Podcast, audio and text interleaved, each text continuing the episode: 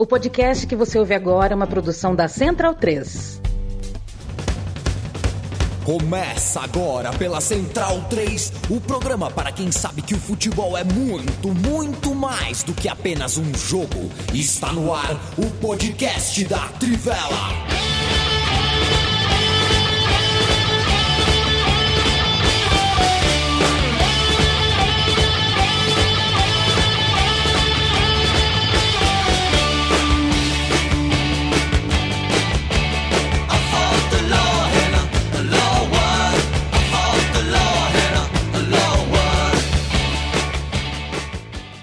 Bem-vindo, bem-vinda, amigo e amiga da Trivela e da Central 3, dia 23 de janeiro de 2023. Eu me chamo Leandro e a mim, sou lado de Felipe Lobo, Bruno Bonsante e Matias Pinto. Eu com uma roupa do Lula. Calma, do Lula Palusa, se vocês conseguem ver aqui, ó. Não, não dá é, pra É ver. uma das minhas preferidas. Comprei no Lula Palusa, que é a marca. Mas Você não, foi não lá comprei, no, no Lola Eu Palusa? ganhei. Ah, eu tá. ganhei essa camisa. É, eu namorava uma patrocinada, né? Outra coisa, né? Aí eu ganhei bermuda, agasalho, tudo, tudo Lula Palusa. Lula Palusa é um O- festival ou é uma confecção? Não, é o evento, né? O evento Ah. vende a sua camisa na lojinha lá. O Matias Pintes, que está conversando comigo, está vestido de mocidade independente de Padre Miguel do futebol, Pois é. né? Que por sinal Bangu. surge de um time de futebol, né? O Independente Futebol Exato. Clube, que não é aquele. Pois é. Quem, quem, quem o Bangu revelou, hein, Matias? Tem um eu lembro de um meinha meio lento, assim. Um- Camisa 10 meio lento, não teve? Um, um cabelo descolorido, assim. É, meio salarazinho, assim. É. Pô, o Não é? pai, dizia que o pai dele jogava É. bem também, sabia um pouco. Dizem que o pai dele jogava bem, É. né? O tal de Ademir da Guia, né? Grande Bangu. Em Bangu, se o clube vence, ela acerta um feriado, comércio fechado. O, o Felipe Lobo está vestido de trivela, camisa preta da trivela. E o, Felipe, o Bruno Bonsante não dá pra saber, porque a gente só olha pra cadeira gamer dele. Estamos em quatro hoje. O Leandro Stein não está conosco. Ei, Leandro Stein, um beijo pra você, você que tá de folga hoje.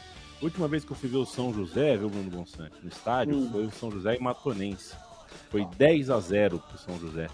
Caramba. Porque é, a Matonense tava aquela coisa, não tinha banco de reserva, tava detonada, né? Dessa vez foi 1 a 1 São José cedeu um empate que não deveria.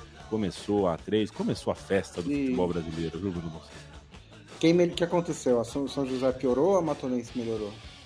A Matonense agora tem banco de reserva, técnico, esperança, né? O São José que enfiou 10 no Matonense não tinha nada demais. Exato. Entendi. Hoje debateremos Taça das Bolinhas, Copa União, é, João Avelange, unificação da Taça Brasil e, claro, por que não, arbitragem brasileira. Tudo bem, Felipe Lobo? Tudo bem, meu caro Leandro e a mim. Tudo isso aí, se eu soubesse, eu tinha faltado, viu? Tudo isso aí. eu Só pauta legal, hein? É, não sei. Ah, por que, que a gente não fala de fim de estaduais também? Tá? Junta mais pauta polêmica Isso, ainda. falar de calendário. Volta do mata-mata no brasileiro. Então, vamos falar de mais- coisa. Tá pouca polêmica. Vamos, vamos, vamos O- pegar o, mais. o Leandro e a mim gosta muito do Carlos Kaiser também. Ele adora. Pode, Carlos poderia falar é uma hora pauta. de Carlos Kaiser. Carlos Kaiser é uma boa pauta. É, mundial no Japão é uma boa pauta, né?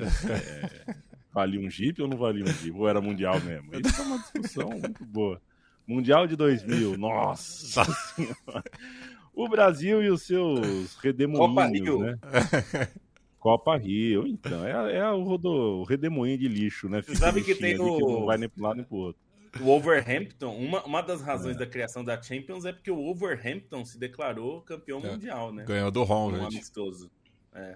Se não tem Ah, torneio é. mundial, imagino que tá liberado pra cada um fazer o que quiser, né? É. Então, não tinha nem Champions. Aí vai os outros falaram, levar a sério, né? nós somos o campeão inglês, ganhamos aí do Honved, que dizem que é tudo isso, então nós somos campeão mundial, foda-se. É isso. Isso aí. É, Há foi um pouco essa. E há que se aplaudir o futebol mexicano, que é um futebol rico em presepada, mas foi um futebol que até 2004 não tinha chance de ser campeão do mundo, né? Porque o mexicano não era convidado ao baile. É, e eles não, nem por isso, saíram falando que qualquer torneio do continente norte-americano ali valia como mundial. Futebol mexicano que ainda não tem um título mundial de clubes. É, quem sabe um dia tem. Um abraço e... Vai demorar bastante. Mas eu disse tudo isso, viu, Felipe Lobo? Porque a gente tem os nossos redemoinhos de, de, de, de saquinho de lixo no córrego ali, né? Que não vai nem para um lado nem para o outro. A gente vira e mexe e volta para os mesmos debates de sempre. E o futebol italiano, mais ou menos, passa por algo parecido, né? Vira e mexe, a gente tem escândalos uh, tirando ponto de time, aí seja escândalo de armação de resultado, como foi o Cautiopoli, é, como foi é, é, escândalos envolvendo loteria, né, como foi em 82. Agora a gente tem um outro tipo de, de, escândalo que tira pontos da Juventus. A gente vai falar sobre tudo isso. Se você não se inteirou, se você não está muito por dentro, ouvindo o podcast hoje, você vai entender e poder formar a tua opinião sobre o que está pegando, o que, que isso impacta no futebol europeu como um todo. A gente vai falar bastante de Juventus hoje, que perdeu um punhado de pontos no campeonato italiano. A Napoli, o Napoli fica ainda mais perto uh, uh, do título, né? É, certamente a Juventus não será a campeã, mas falaremos também de campeonato inglês, o Arsenal com uma grande vitória conseguida e outras cocitas massas. Um abraço para Marcelo Frondeblock, Leonardo Braga, Pedro dos Santos, Lucas Silva, Rafael Montanaro, Arthur Freitas, o FM Nático, ô Bruno Bonsante, falando nisso, comprei o Rafael Veiga, hein? Comprou? É bom? Rafael Veiga. Rafael Veiga é o novo meia da Fiorentina. Você vai fazer o Palmeiras inteiro na Fiorentina? Ou... Vou fazer o Palmeiras inteiro. Eu sou, eu sou tipo. Já comprou o Hendrick também, não?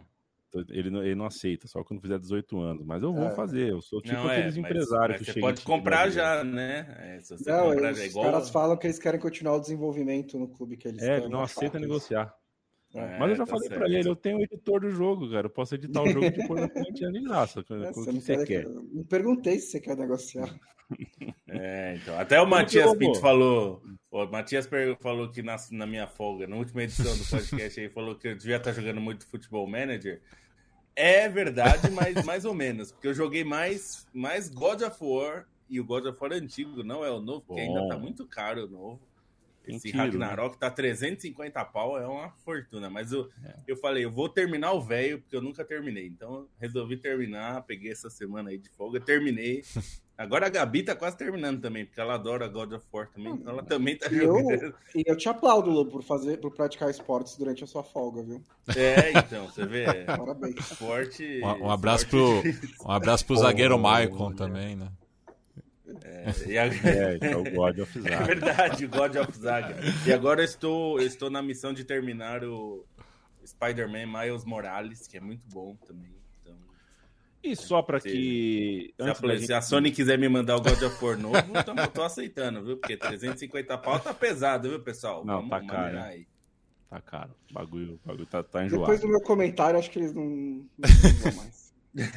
Só atrapalhei. Para que a gente toque a bola, vá para Turim, fale de futebol europeu, para não dizer que não falamos das flores, é, observar é, que é o seguinte: falar um pouquinho do Dani Alves. É, coisa rápida, porque tem um julgamento em curso e as coisas têm que ser feitas no seu tempo. É, eu passei a vida falando que sempre achei o Dani Alves infantil, narcisista, arrogante, prepotente, Uh, mas nenhuma característica do ser humano é, faz com que ele se aproxime ou se distancie do fato de ser um agressor sexual.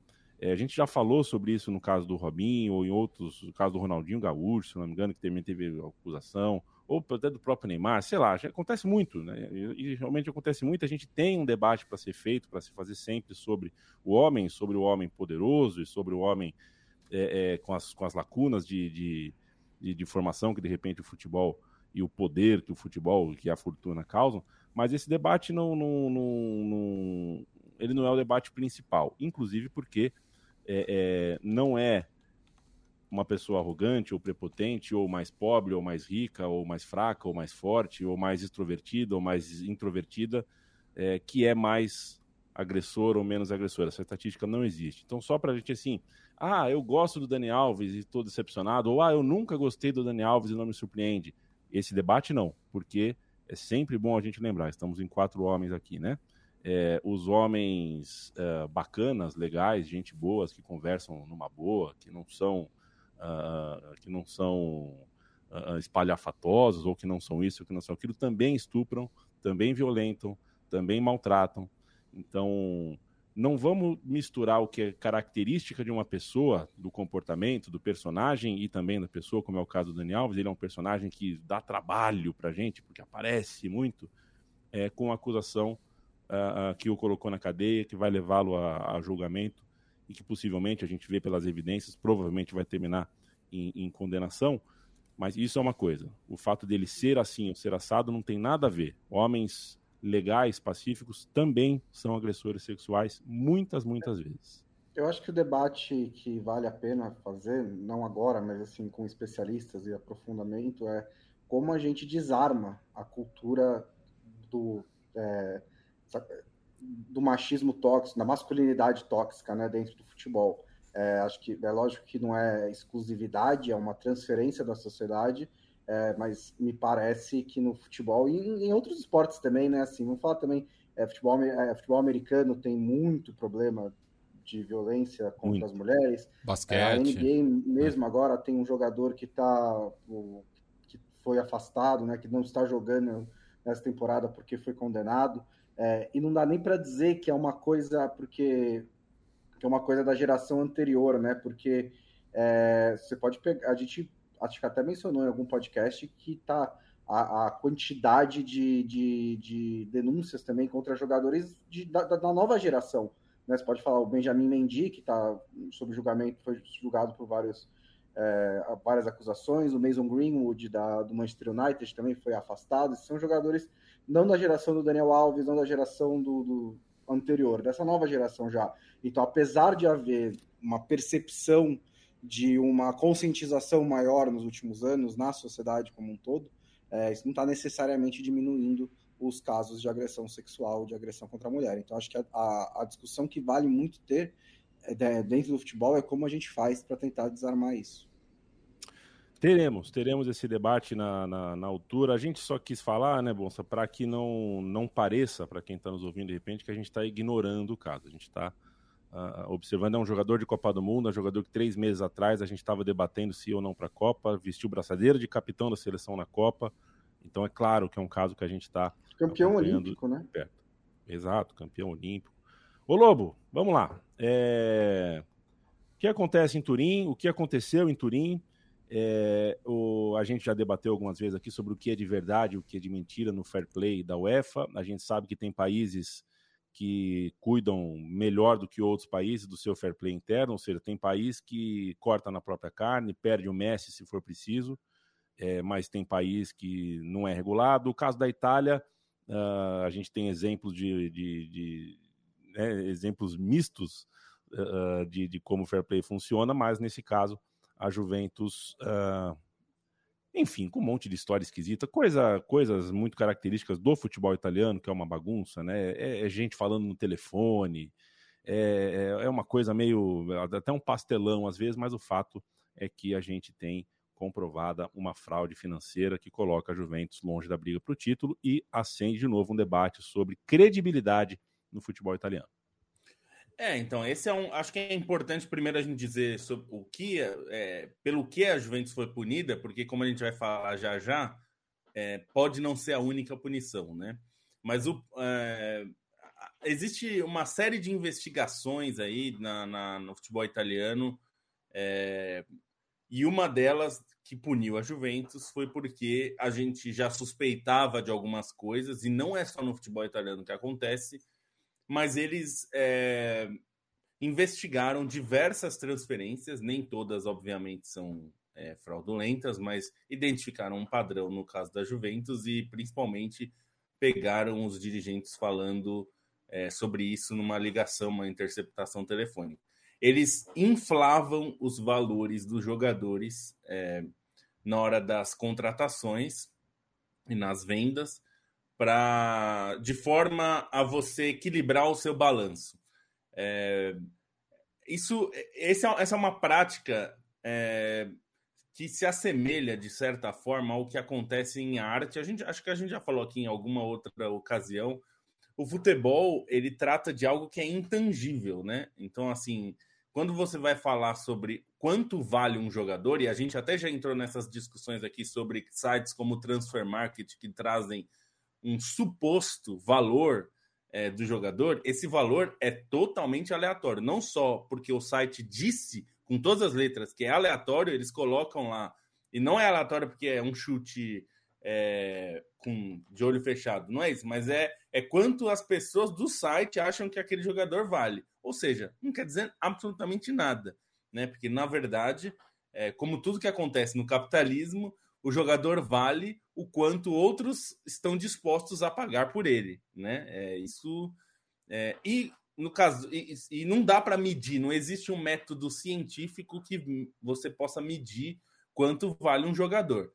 É, por isso mesmo, o futebol, por vezes, é visto pelo crime organizado como uma forma de você lavar dinheiro em geral, eles não usam times grandes para isso. E no caso da Juventus, não foi exatamente, não foi crime organizado, foi uma questão de fraude financeira, porque a Juventus estava com resultados negativos no seu, é, no seu orçamento, e isso significava punições do ponto de vista esportivo também, tanto na Itália, é, mas principalmente para o fair play financeiro, que a gente sabe que é muito falho e pune muito pouco mas é, Inter e Milan já foram punidos pelo fair play financeiro, né? Então, é, a Juventus sabendo que, enfim, times do tamanho dos seus rivais foram punidos, é, não quis arriscar e inflou o valor dos jogadores. O caso que é mais clássico, que foi investigado e que é o que mais chamou a nossa atenção, é, foi a troca Pjanic-Arthur né? O Pjanic saindo da Juventus para o Barcelona e o Arthur fazendo o caminho inverso do Barcelona para a Juventus. É, naturalmente foi uma troca. A gente sabe, pela natureza do negócio, que foi uma troca de jogadores. Mas na, na, no papel não foi assim. No papel foi uma venda é, da, do Pjanic para o Barcelona e uma venda do Arthur para a Juventus. Por que isso? Porque aí você diz que recebeu X milhões de reais por esse jogador. É, então, o, o Barcelona diz que recebeu X e, o, e a Juventus diz que recebeu o Y. Né? E só um, um, acréscimo, Lobo, nesse caso da troca, é ótimo para os dois lados burlarem o fair play financeiro, porque como não importa, eles podiam dar qualquer valor.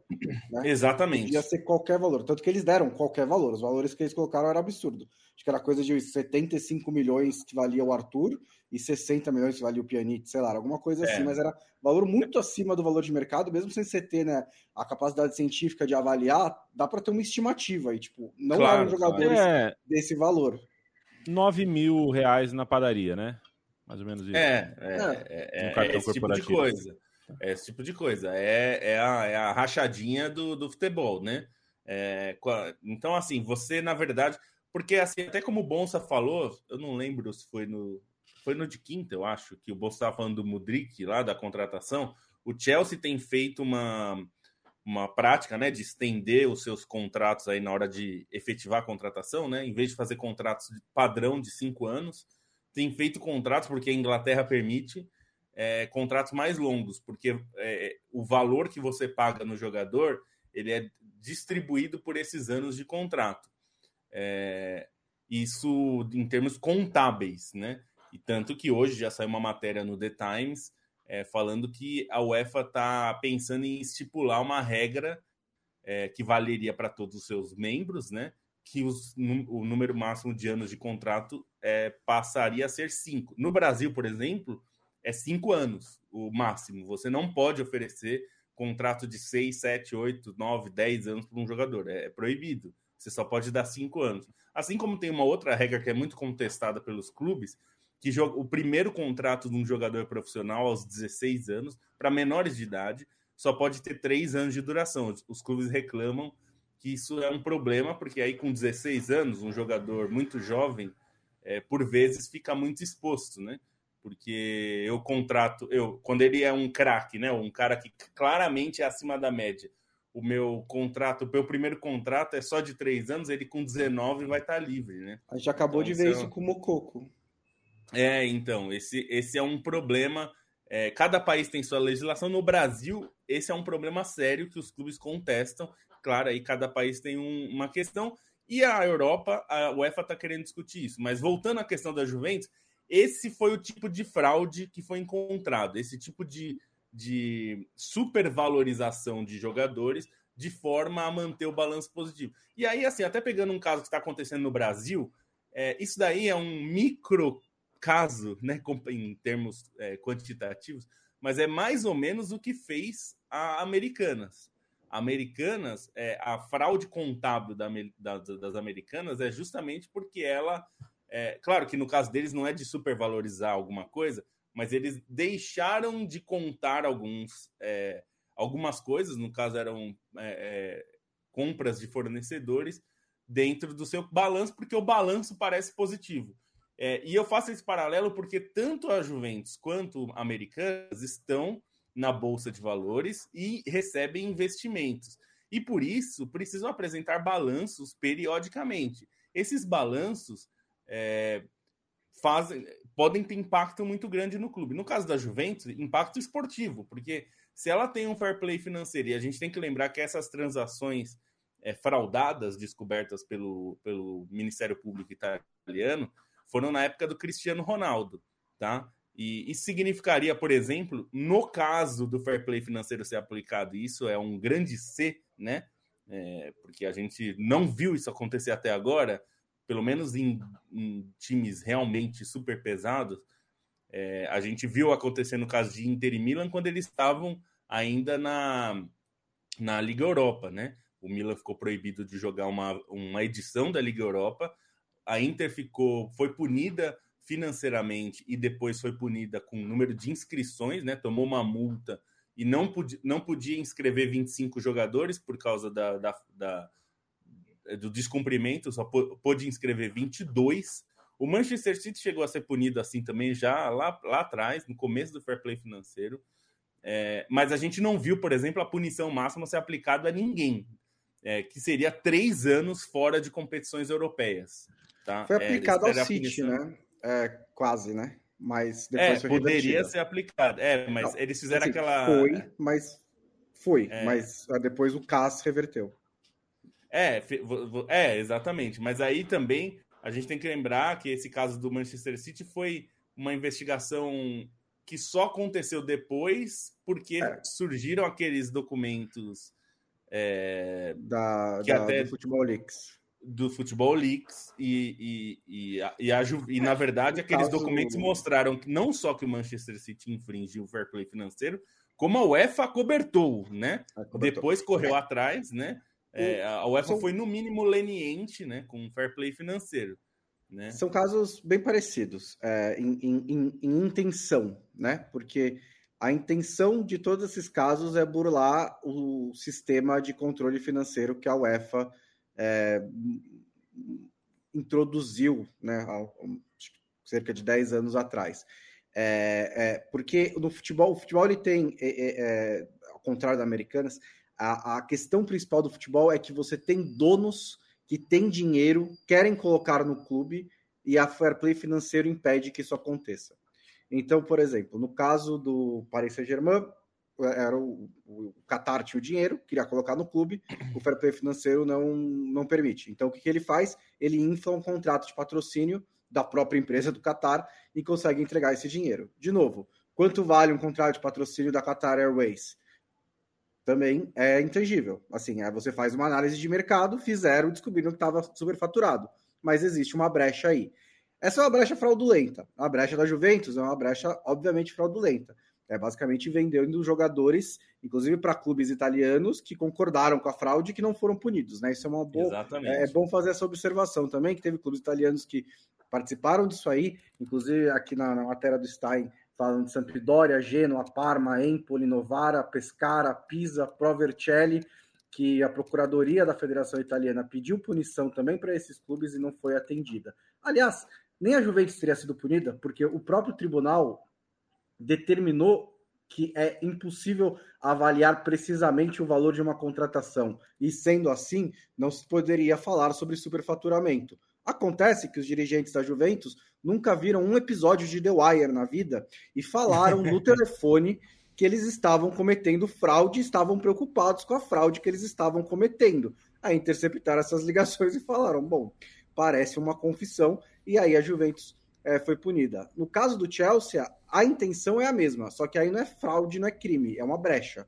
é, é, é diferente, né? É, assim, o fazer contrato de oito anos e meio é uma manobra descarada, mas não é crime. Se pode, pode. Né? Ninguém tinha feito antes. É, é, é imoral, fazer... mas não é ilegal, é, né? Não é ilegal. O que a UEFA vai fazer agora é impossibilitar, né? É, provavelmente, vai, já, como disse o Lobo, saiu no The Times que eles vão tentar limitar os contratos a cinco anos. Que nem o empréstimo do Mbappé, é, também para driblar o fair play financeiro. Esse aí também né? não foi Exatamente. legal. É. é. que assim, acho que o ponto principal disso tudo é que assim, o fair play financeiro, pelos benefícios.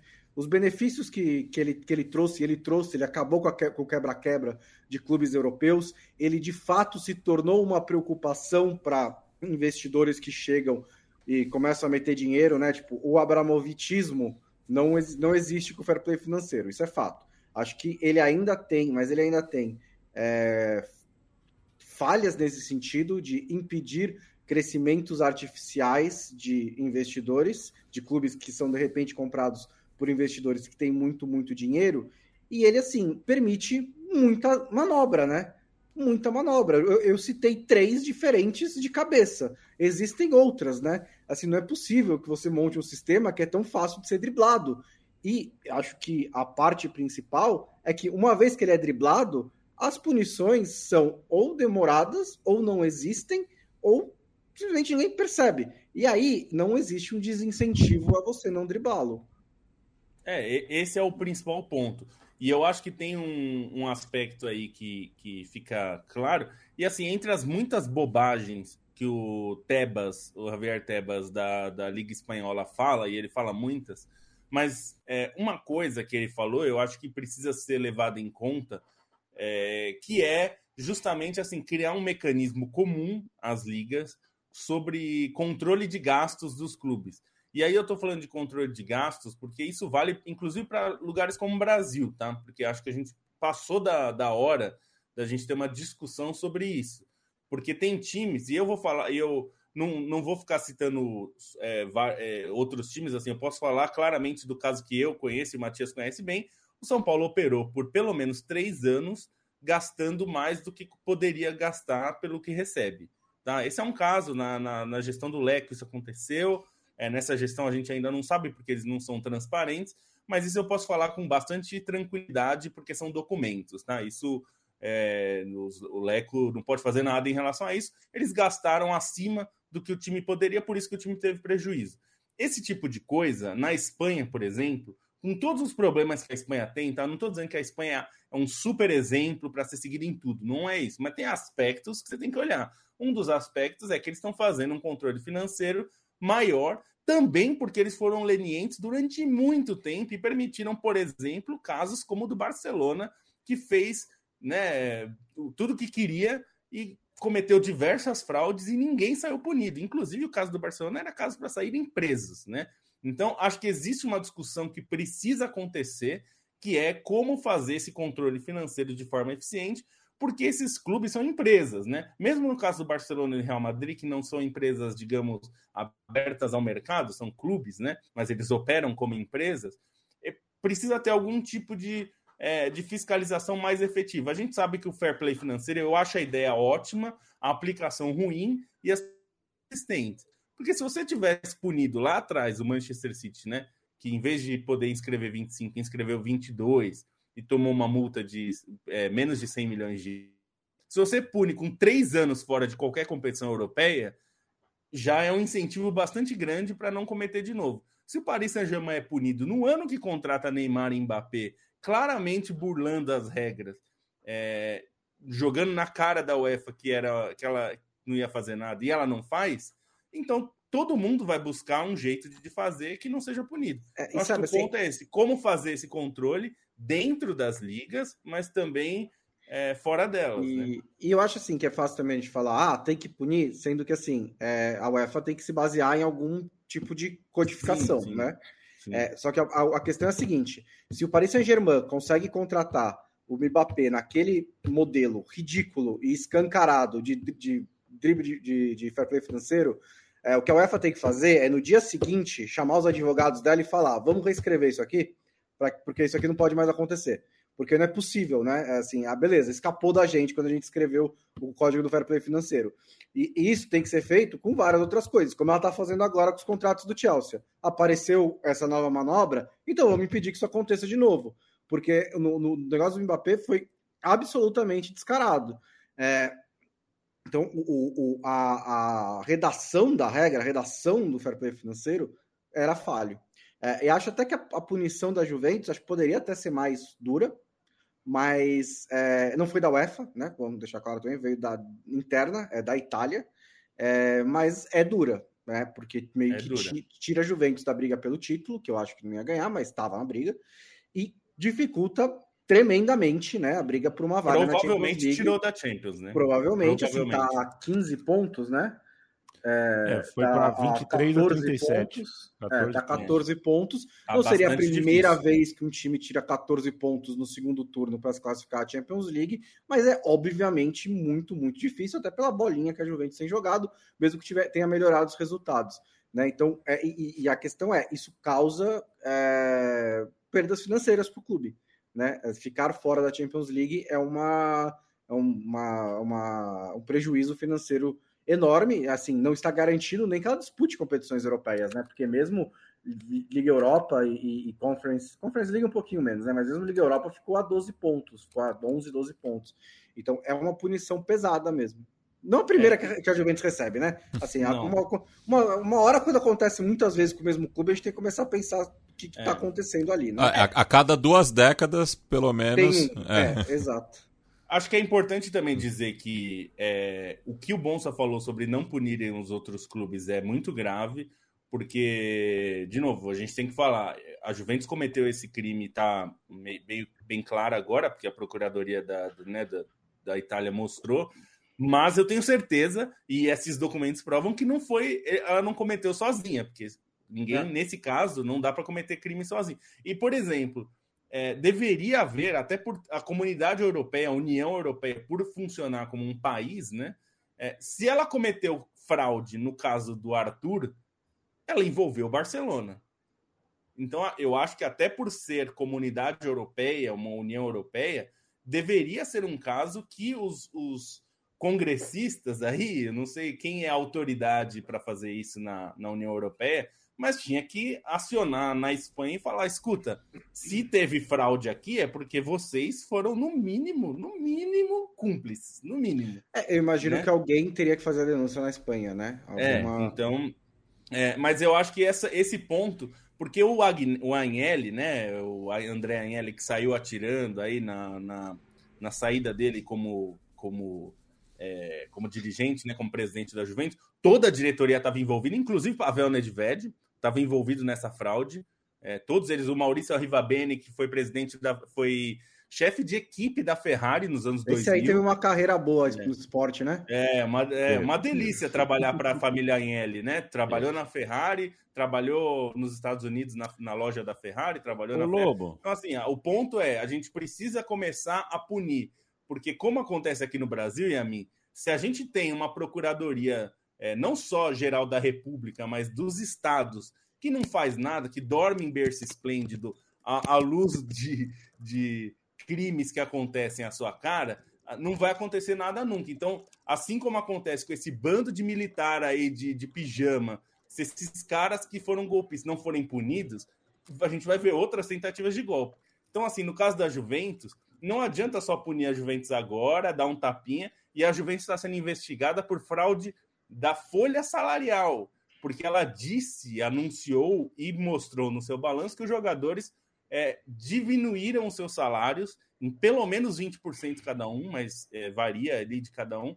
E a investigação mostra, por também interceptação telefônica, porque os, os, é, dirigentes da Juventus parece que são realmente muito burros, né?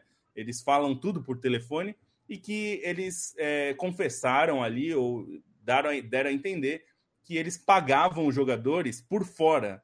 Né? Então, esse valor que eles supostamente abriram mão na pandemia, na verdade, eles não abriram mão de nada e eles recebiam por fora. Ah, então, isso é uma fraude também, né? Então, precisa ser investigado. E eu tenho certeza que, como a gente falou do Barcelona, que cometeu várias dessas fraudes e ninguém foi punido, E o Barcelona não foi punido, né? É bom lembrar também. O Barcelona passou em brancas nuvens nisso aí. É...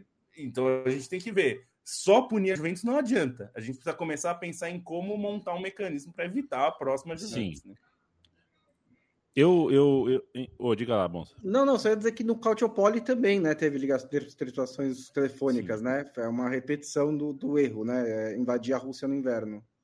É, é, é. assim, é. no caso do Cautiopoli, a Inter, por exemplo, que não teve é, mesma participação do que a Juventus, mas teve uma participação ali menor e não foi punida, né? É, a Inter é, acabou, no fim, se beneficiando da punição da Juventus, porque a Juventus foi rebaixada, é, mas não tomou uma punição, por exemplo, o Milan tomou pontos, né, na época. A Inter foi uma das poucas que não tomou nenhuma punição e, e deveria ter tomado. Inclusive então, ganhou assim, um título, né? É. é. ganhou um título que é contestado até hoje. Aquelas coisas de a Juventus contestar um dos títulos é porque porque a torcida da Inter nem comemorou esse título, né? Porque foi póstumo. Então, enfim. O, Agora, é, não faz muito tempo que, né, quando citou a família L, quando eu vi a manchete, antes de ler, antes de me informar minimamente, né, o meu primeiro impacto com essa história dos pontos perdidos pela Juventus é, foi lembrar disso, né? Pô, foi outro dia que a diretoria inteira da Juventus é, vazou, né? Saiu fora, deu uma briga. Então eu falei, será que é, tem alguma coisa a ver com a outra? Será que tem algum reflexo? É inevitável que a gente pense nisso, né? Sim, Sim tem, é, tem a ver com isso, inclusive porque esse escândalo dos salários, o, o Elcan, que é o primo, né, do André Agnelli, eles são todos primos, né, a, a, a empresa Exor, é, a Exor, eu não sei se é assim que é a pronúncia, porque, né, não sei, que, não sei se o nome é italiano, mas a Exor, que é a controladora da Ferrari, da Juventus, da Fiat, é, de várias empresas aí, é, o Elcan, que é o John Elcan, que é John Elcan, mas é italiano, é, que é o presidente, cobrou a Agnelli porque ele considerou essa iniciativa da Superliga um grande fracasso. O Agnelli, por sua vez, continua dizendo que é, ele tem tanta razão que os clubes pequenos estão pagando a conta de não ter a Superliga. Então, por tudo isso que eu digo, se não tiver um sistema coletivo, conjunto de fiscalização, inclusive baseado na lei europeia, na lei da União Europeia, isso vai piorar, porque os, os caras os clubes Estado vão achar jeitos cada é. vez melhores de burlar as regras e tem cada vez mais clubes Estados, né? A gente provavelmente vai ter logo mais, mais alguns, porque a gente não sabe se Liverpool Bom. e Manchester United vão para algum é, estado do Oriente Médio, né? Uma hora vão acabar os estados, né? Acho que é, existe um número limitado de estados no mundo. É. Para comprar clubes. Então, é, porque o próprio do, é, investimento no livro. o segundo. É, porque o próprio investimento no Liverpool tem uma questão de que dá, dá de limite de ações, né, que podem ser compradas no Liverpool, porque não dá para ter o mesmo dono, né, tem um, um, controle acionário, né. Então, por exemplo, se é o Qatar, se já tem o controle acionário do Paris Saint-Germain, ele só pode comprar até certos uma certa porcentagem de ações do Liverpool. Isso na teoria, né? Porque na a Red teoria, Bull é dona de dois é, e eu imagino né? que na, na teoria, claro, a UEFA dá seu jeito. E já que a gente está falando, né, já deu essa pisadinha na Inglaterra, vamos falar um pouquinho de futebol inglês, mas eu, para passar a regra no caso Juventus, eu só, eu não me, não me privo da, da, da percepção de que, assim, eu, eu, eu entendo o argumento, eu acho que é um argumento, inclusive, que faz sentido, o argumento de que o jogador brasileiro e o argentino e o uruguai precisa se provar na Europa para ser valorizado. Né? É, faz sentido, porque é tudo bem, é uma temporada que você faz na Europa, duas, valoriza o teu passe. Mas não me sai da cabeça é, que, em muitos casos, o jogador que sai do, do, do Cruzeiro para o Wolverhampton por 5 e um ano depois sai do Wolverhampton para o Liverpool por 50, é, passa por isso que a gente acabou de ver é, nos telefonemas da diretoria da Juventus. É, é, assim, é, porque uma... muito, muitas vezes o que acontece é que se infla, o, se infla o valor e a gente acha justo porque o futebol está inflacionado e a gente tá, isso está dado, o futebol está inflacionado, está inflacionado, ponto. E aí os jogadores no, no mercado europeu ficam muito caros. É, a, a, só para terminar o assunto, é, a gente, eu já falei várias vezes que futebol é meio que como um, um argumento, né? Que futebol não existe, que o dinheiro no futebol não existe, né? Que o dinheiro no futebol é de mentira, porque assim são os valores que a gente é, não vê, é uns valores que são amortizados, são então assim, quando você fala, ah, o cara comprou por 150 milhões de euros, não é que chegou uma mala de dinheiro com 150 milhões de euros, então é um negócio muito mais é, é, que, que, justamente, como disse o Lobo, permite é, lavagem de dinheiro, permite fraude, permite várias dessas coisas, e a gente de vez em quando tem essas, esses exemplos que só comprovam essa percepção, né, de que realmente é, é, um, é, é feita uma fraude. É, a, essa inflação, eu não, essa, esse aumento de preço em um, dois anos, eu não descarto que exista também, mas acho que existe também um preconceito por parte do futebol europeu de com jogadores que estão saindo diretamente da América do Sul e de outras ligas mais é, de outras ligas que não são europeias, né? Que são teoricamente mais de nível inferior. Ninguém quer comprar o próximo consideram... Gabigol, né? Não, é, Você paga exato, 40 então, milhões de euros exato, no Gabigol. É, existe uma é, questão. E aí ele chega lá e não joga, né? Então, assim, não, uma vez que o jogador já se adaptou. Né? É. Então, é que uma vez que o jogador já se adaptou. É, então. Ninguém, ninguém nunca pagou muito dinheiro pelo Dele Alli. Tá só é, tá, o Dele Alli eu, eu tenho um nunca... com ele. É, mas, assim, é, mas uma vez que o jogador já se adaptou ao futebol europeu, é, e, e, e, aí, de novo, preconceito de achar que o jogador sul-americano é tipo samba e come a e saudade do feijão e tudo mais. Alguns deles são, a maioria é profissional, como todos os outros, né? Aí acaba.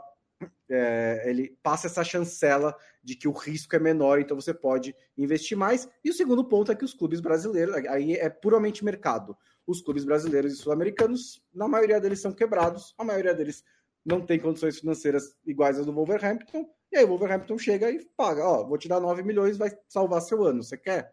O cara fala quer, é. e aí Vem. Pois é, é, é uma observação que eu só faço porque, Sim. né, é, futebol, o nosso futebol às vezes é, é, justo, é justo, é justo, mas às vezes tungam o dinheiro da gente aí, às vezes tem esse acordinho, né, time A e time B na Europa, e vamos...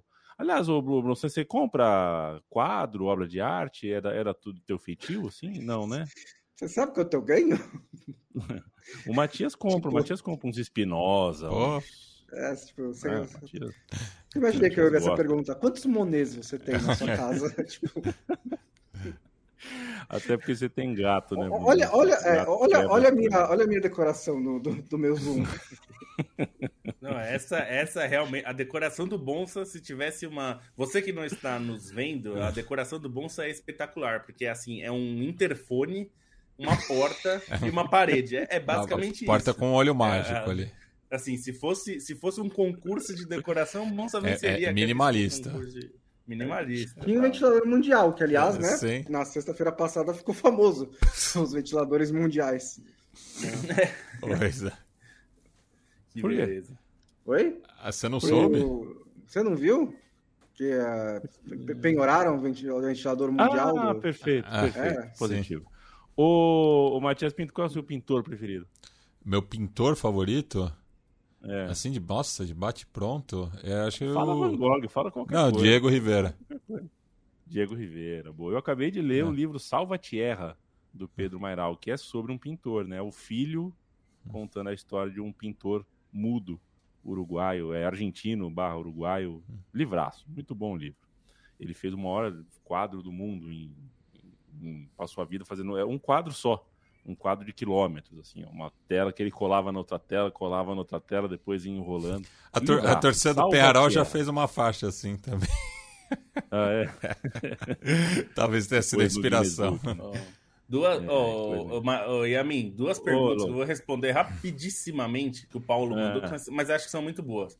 Em outros esportes também não ocorre isso de valores serem supervalorizados. A própria NBA possui valores absurdos, além de outros esportes individuais, tipo o boxe. Pegando a NBA como exemplo, muito mais difícil, porque existe uma fiscalização muito mais pesada, e no caso dos jogadores, por exemplo, não existe pagamento pelo jogador eh, diretamente, né? Você faz trocas e esse e o clube novo assume contrato tal. Então, existe todo. E, e é um mercado teto. fechado, né? E, e, é, e, é, um acordo, e é um valor baseado em acordo coletivo, né? Não é, é um sim. valor que eles tiram do nada. É assim. É, é Eles negociam a porcentagem dos valores que são que é dada aos jogadores de acordo com as regras da liga. Então, não, e, e, e muitas vezes. Regras, você... E ao é. contrário do que se imagina no, no imaginário liberal, os Estados Unidos é o, é o, no caso do esporte, pelo menos, é o é. lugar onde os sindicatos são mais fortes no esporte, tanto na NBA quanto na NFL, na MLS, na NHL. Todos as quatro grandes ligas já tiveram greves no século XXI, por exemplo. É. É. Sendo bem claro, eu não posso. O salary cap da NBA é tipo 120 milhões de dólares, alguma é. coisa assim. Eu não posso chegar pro LeBron James e falar, eu vou te dar 100 milhões por temporada. É, existe um limite do que você pode dar. E eu também não Exatamente. posso chegar para qualquer jogador X e falar, vou te dar 30. Se ele não Lá for não é elegível, bagunça, né, aqueles 30. É, depende é. de tempo na liga, de aparição em All-Star, All-NBA. Tem várias regras. É, e por outro lado, é, o jogador não tem opção, né? É, se não ele tem, não ele for trocado. É. Exato. E outro ponto que ele levantou que é, é, muito bom, que não tem uma resposta, mas é, é uma boa pergunta, que é se o debate da moeda única na América do Sul teria impacto no futebol sul-americano. Eu vou dizer, é, sem me alongar, que sim, porque uma moeda única que não seja baseada em dólar seria melhor para os né? Por isso que está se falando nisso, embora não tenha uma ideia de criação de. Mas sim, teria impacto positivo se houvesse, mas eu não acho que vai acontecer, pelo menos tão cedo. Feliz aniversário, Bruno Vasconcelos. Mandou um café para gente, um presente para nós. Rodrigo, Rodrigo né? Rodrigo Vasconcelos, desculpa. Feliz aniversário, Rodrigo. Eu nem sei que nome eu falei. Bruno. Bruno? Falou Bruno. Rodrigo Vasconcelos. É, o presente, o aniversário é dele, mas o presente é nosso. Ele pingou uns pico A que valeu demais. Ele companheiro. mesmo falou que é moeda comum, não moeda única. É, é verdade, eu falei moeda, é, moeda comum. Que moeda comum pode ser, inclusive, uma que já existe, né? O Diego Manuel. Que não seja o dólar. Esse é o problema. Aloysio Chulapa ou Pauleta, Aloysio Chulapa. É, no PSG, o Pauleta. Ah, no PSG e, e, comentando o jogo, conversando de bola. O Aloysio eu acho um ótimo jogador, mas um personagem chato. uh, opinião minha. Não gostou, pula no meu peito. Christian Barreto, feliz aniversário pro Rodrigo. É, Giramundi por Marcelo Batista. Um abraço, Marcelão. Jogador de futebol compra Romero Brito. Será que todos, assim, é, é condição sine qua non, virou jogador, pá, pagou um Romero Brito? É personalizado ainda, né? Aquele da família. Pois é, assim. é, e o, e o Ivo Etchegaray, um abraço para você. Trivelista, se o Arteta fez essa creche toda do Arsenal jogar desse jeito, imagina o que ele faria com 30 minutos de discurso na minha vida. Se você não tem o Arteta, você pode ligar a TV, você tem o Fred Nicásio.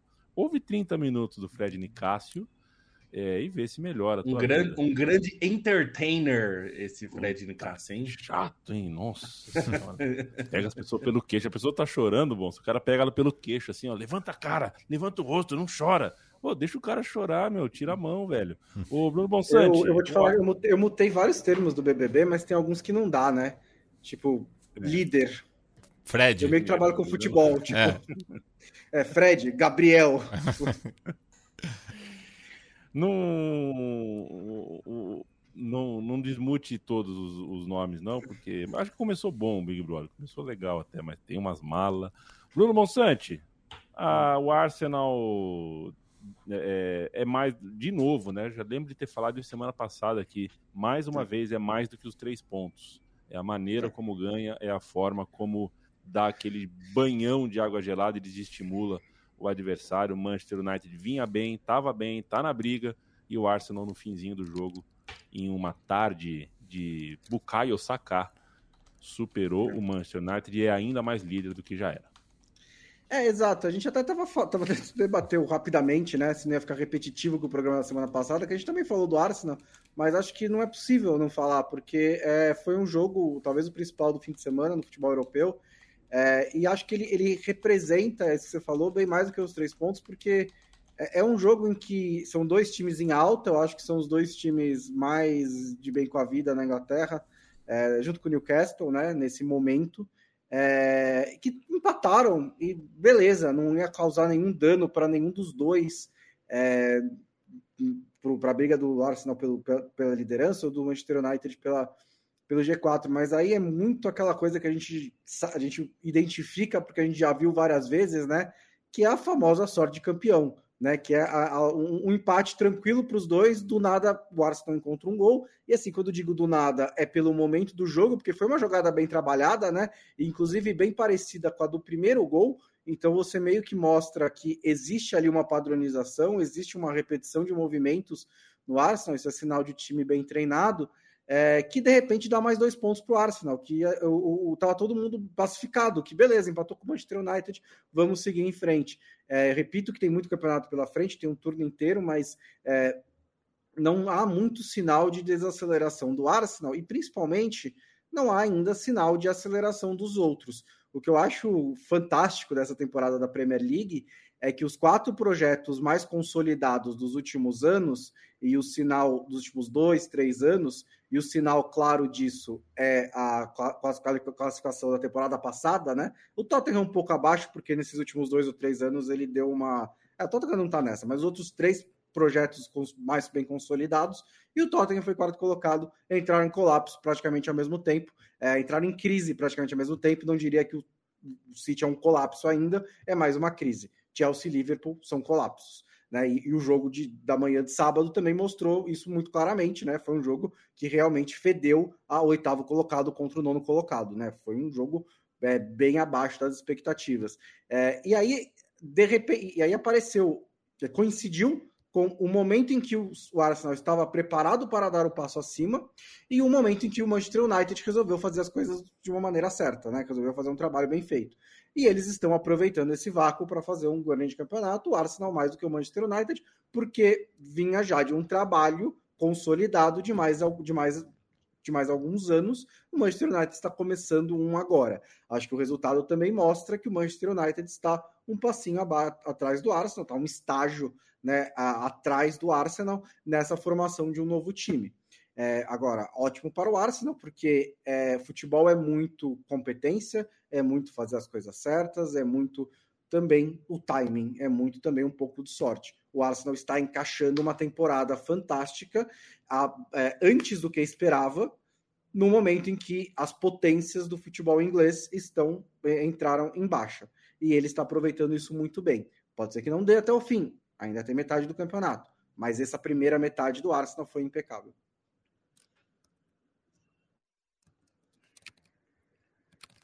Mudo. Opa! Uma vez por, por episódio, hein? Em 2023. É verdade, essa é a média mesmo. É, perdi, perdi a, perdi a mão aqui do mudo. É, esse é o Arsenal líder e a gente no, lá embaixo na tabela, aliás, a campanha do Arsenal é exatamente igual à do Napoli, né? 50 pontos em 19 jogos. E, e, e o é, Bonsa falou de sorte de campeão, o Empoli acabou de abrir o placar contra a Inter, né? Então o Napoli vai se desgarrando. É. é, e, o meu, e a minha KTO vai dar uma, dar uma perdidinha, dar uma mordidinha dá uma mordidinha, porque eu pus uma moedinha na vitória da Inter. Mas não tem problema não. Não tem problema não, porque fui, tô, tô feliz em 2023. O, o, o Skriniar foi expulso aos 40 minutos, né? Então, assim, é, é um daqueles jogos. Complicou, né? Mas é, e quanto ao Lampard, gente, falando mais da parte de baixo lá, porque a, a diferença do Arsenal para o Napoli é que o Manchester City, inclusive muito legal a, a, entrevista meio possessa do Guardiola, né, mesmo ganhando do Tottenham e tal, a diferença é de 5 pontos, com um jogo a mais. O Milan está com 38. Então a diferença é maior. O Arsenal está com uma situação mais apertada ali. Mas a campanha dos dois é igual. Já na parte de baixo, o Everton não tem mais Frank Lampard como técnico. Ele está demitido. O Everton é penúltimo colocado. Tá, né, é, é, dá poucos sinais, né? Se, se, falta, se falta sinais lá em cima para alguém chegar no Arsenal, o Everton mostrou muito poucos sinais de que pode lutar contra o rebaixamento agora, mas tem 18, em quase metade do campeonato dá para fazer alguma coisa diferente. Eu li aqui no roteiro, senhores, alguns nomes de possíveis substitutos o que, que você acha? Ou, não sei se o, se o, o Matias traria o Bielsa, né? O Matias gosta do Bielsa. Bielsa, Ralf, Hasselhut e Sandite. Quem vem? É. Então, o, o, o caso do Lampard é um é um caso, é curioso, né? Porque a torcida tá muito insatisfeita com toda razão, o time é penúltimo, mas os protestos são muito mais contra a diretoria do que contra o Lampard, até porque a diretoria fez, é, fez um agrado para a torcida quando trouxe o Lampard. Hum, havia uma dúvida, por exemplo, entre o Marco Silva é, e o Lampard e a torcida. Vitor Pereira. Vitor Pereira, não era o Marcos Silva, era o Vitor Pereira. Pereira. E a torcida queria o Lampard e não o Vitor Pereira. E aí o Lampard foi trazido. É, porém, acho que tem. Ele sai com um saldo bastante negativo de, da passagem pelo Everton, como já tinha saído do Chelsea. Nos dois casos, ele pegou situações difíceis. O Chelsea passou por um momento de transfer ban, né? Ficou sem poder contratar durante a gestão dele. É, o, o, Everton está numa situação caótica, mas com tudo isso, os caras que ele escolheu não renderam e o time joga muito mal, né? Acho que Sim. esse é um ponto. Porque, assim, uma coisa é o time ter azar, é, não tá jogando bem e não consegue ganhar, isso, a gente já viu isso acontecer. Mas não é o caso do, do Everton.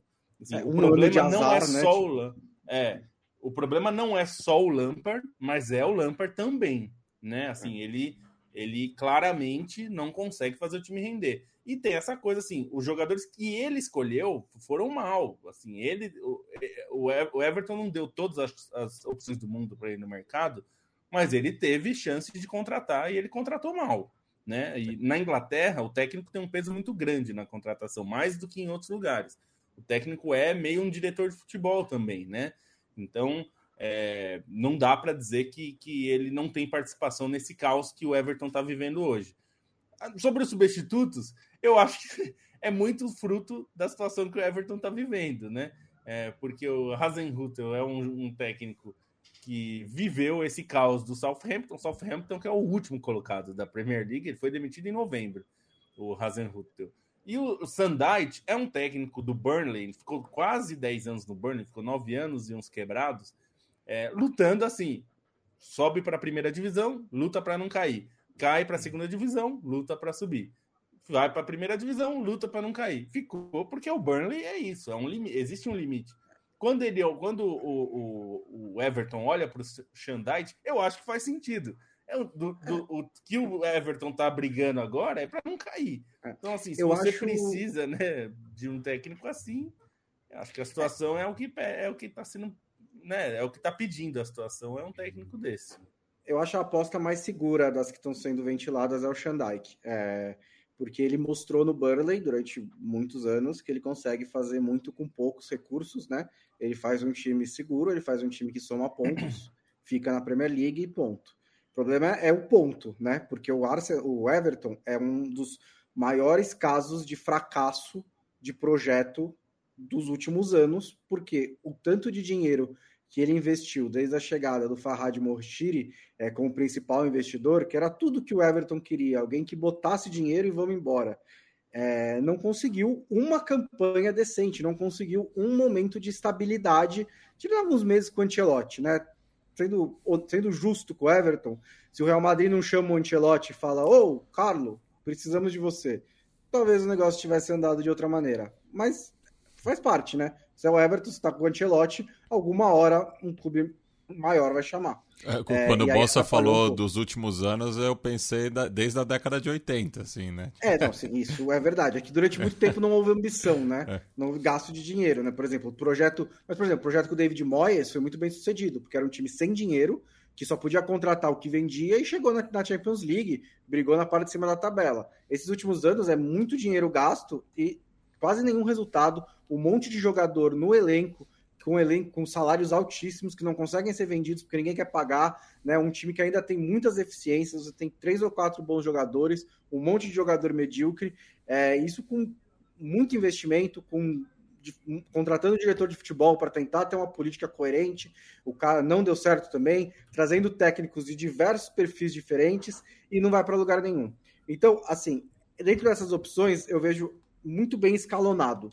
Porque é o Xandai que é assim, você contrata o Xandai que eu, eu acho que o, Arsenal, o, Everton não cai. Tô seguro. O Hasenhutel tem experiência nesse tipo de briga, tirou o Southampton de posição pior do que essa, mas ele te dá uma certa perspectiva para o futuro, porque ele é um bom treinador que bateu no teto no Southampton pela falta de recursos, mas mostrou coisas muito boas, inclusive no RB Leipzig também. O Bielsa, eu acho que assim, não sei se você entende o que é o Bielsa, porque resultados de curto prazo, você quer contratar o Bielsa. Eu não acho que vai que casa. Ele pode entregar? Pode. O bastante para não cair? Acho que sim, até porque a situação não é desesperadora em termos de tabela. A diferença é dois, três pontos. Mas você também pode estar diante de uma sequência aí de seis ou sete derrotas enquanto o Bielsa arruma as coisas, que pode realmente complicar a sua vida. Por outro lado, ele é o que te dá a maior perspectiva para os próximos anos. Então é uma decisão difícil que o, que o Everton tem para tomar nesse momento, porque tem vários caminhos para seguir. E o problema principal é que ele já seguiu todos eles no passado, basicamente, desde a chegada do Moshiri, e nenhum deu certo. Manda um abraço para o Diego Manuel. O perigo dessa negociação do João Gomes e para o Leão é passar um ano e voltar para o Botafogo. Felipe Balancardi fala que o Bielsa. Olha, eu não vejo quase nenhuma relação assim futebolística entre o Bielsa e o Diniz. O jeito de os times jogam de maneira muito diferente. Eu não eu não concordo, viu? Um abraço para você, Felipe. Obrigado pela companhia. Pouco se fala que o uh, é, não sei disso também, Felipe. Mas um abração para você pela, pela, pela companhia aqui. O Diego Manuel pergunta para mim: de cá na ponte ou Zenon no Guarani? Acho que o de cá na ponte.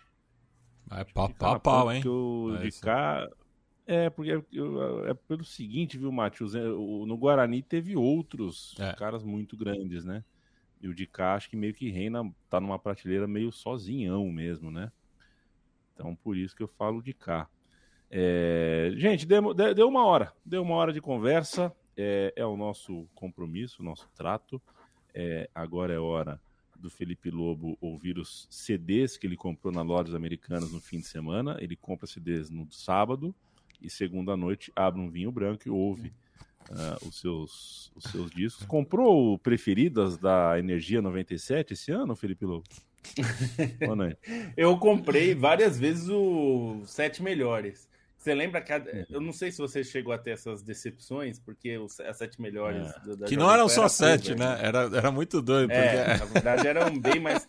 Mas era cover, né? É, eles, ah, vários. Eles pegavam umas pessoas para fazer parecido. Quer dizer, nem sempre. Algumas eles é. até conseguiam os direitos, mas era uma briga. E eu tô vendo aqui, o Felipe Biancardi falou do caos aqui. Se a Gabi tivesse assistindo, ia ficar doido. Ia, Ele ia entrar na tela. Hein? Ele é, que é amigo do. Ele é que é amigo do Diego Tintim. Manda um salve pro Diego Tintim, que está é trocando é o calor de Bangu pela aprazível Bragança Paulista.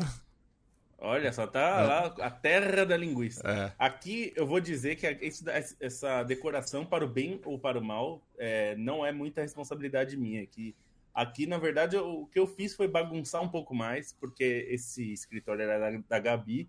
Quando eu mudei para é, cá, eu divide. Né, divido com ela, então ficou um pouco mais caótico, porque era só dela, né? Mas a, mas a decoração, a parte boa, com certeza é só, é só culpa dela. A parte ruim tem um pouco minha, porque aí eu baguncei um pouco. Tá bom. Mas tem um pouco dela também, né? Tem, claro. Todo, todo, sempre tem um pouco. É mais minha do que dela, mas, né, enfim. Mas ela fica doida. Por exemplo, esses livros é. aqui, é. ó. Eu preciso arranjar um jeito de pôr ali na estante, eu não sei como põe ainda. Então... É. Bruno, um beijo, Felipe Lobo, Bruno Bonsante, que não comprou CD na Americana, mas depois de gravar o podcast, ele acende um Malboro e põe um Joe Coltrane não, na vitrola. o, Bruno, o Bonsante é, é, saudável, ele não fuma Malboro, né? Não, não, ah. é. é. mas, mas, mas não comprei CD na, na Americana... Mas você não sabe o que eu fiz, né? Essa cadeira gamer, é. que virou personagem do, do, do, do, podcast, ela foi comprada nas americanas, na semana do olha negócio. Olha só. Aí. aí era para ser entregue na quinta-feira, chega quinta-feira eu recebo e-mail. Houve um imprevisto com a sua entrega. Porque no caso agora de mais um mês. Aí eu pensei, hum, eu não imagino que tenha havido um imprevisto, realmente. Mas aí chegou no dia seguinte e tudo ficou bem. Bruno é, só... que tem aquele um beijo, Bolsinho, diga lá. Não, um beijo, só queria dar, não deu pra gente falar muito, mas dar um destaque para a Real Sociedade, né? Que tá, parece que dessa vez vai. Cinco vitórias seguidas no Campeonato Espanhol. Nos últimos três anos brigou a sério por vaga na Champions League e não conseguiu manter. É, dessa vez chega na metade do campeonato uma, é, com uma campanha até melhor do que da, dessas três temporadas, então tem um pouco mais de margem de manobra, ainda está sujeita a uma queda brusca de rendimento, mas é, está sendo um time mais consistente nesse momento. O Oyarzabal está de volta, ele que perdeu quase um ano de futebol, que é o principal jogador do time, isso ajuda muito. É, a sociedade ainda está lidando com a perda do Mar, o Marsadik, né, que foi contratado para substituir o Isaac e imediatamente perdeu a temporada por ruptura de ligamentos do joelho, e ainda assim a Real Sociedade está conseguindo fazer uma boa campanha muito em função do Sorloff, que tem que aparece, já estava no time, né, emprestado, voltou, ele está conseguindo suprir essa necessidade por gols da Real Sociedade. Seria um time legal de ver na Champions League, né, 10 anos depois da sua última, última participação, que foi em 2013, 2014. E, e, curiosamente, né, a Real Sociedade bateu o Raio Valecano por 2 a 0 e eu descobri é, recentemente que o, o, goleiro reserva do Raio Valecano, o Diego Lopes, é um caso raro de jogador que já atuou no século passado e segue na ativa, né? Porque ele estreou pelo Lugo na temporada 99-2000. E segue é aí. É com essa que você vai embora, Matias? É com essa que eu vou embora, é com essa que eu me despeço. Tá bom. um abraço a todo o pessoal da página Lugo Brasil. É... apoia.se barra Trivela, apoia.se barra Central 3 é o financiamento coletivo das duas casas. Visite nossa cozinha, trivela.com.br, central3.com.br e beijo e abraço para toda a memória afetiva do futebol que passou em algum momento pela voz de Gilson Ricardo, um dos grandes radialistas uh, esportivos das últimas décadas, da história, por que não? grande Gilson Ricardo, é muito, muito conhecido no Rio de Janeiro, onde militou uh, por muito mais tempo, mas uh, de fama nacional. É isso, gente. Posso ir embora? É isso, ó, o Arthur só falou, ainda tem método apoia-se para mais horas e mais trivelas? Ó, se, se é, Central 3 e Trivela atingirem, sei lá, pelo menos 10 mil cada uma, quem sabe, a gente pode pensar. É isso. Valeu, gente. Quinta-feira a gente está de volta com mais uma edição do podcast da Trivela. Sempre um prazer ter essa parceria de 10 anos, aliás, exatamente 10 anos, hein, Matias? Pois é. Olha aí. Uh, pôs os pés na Central 3 pela primeira vez. E que venham mais 10, meu irmão. Pois é, tamo junto aí. Agradeço demais a, a oportunidade lá atrás e, e se, segue sendo renovada aí ano a ano. E o importante é que a nossa emoção sobreviva. asta.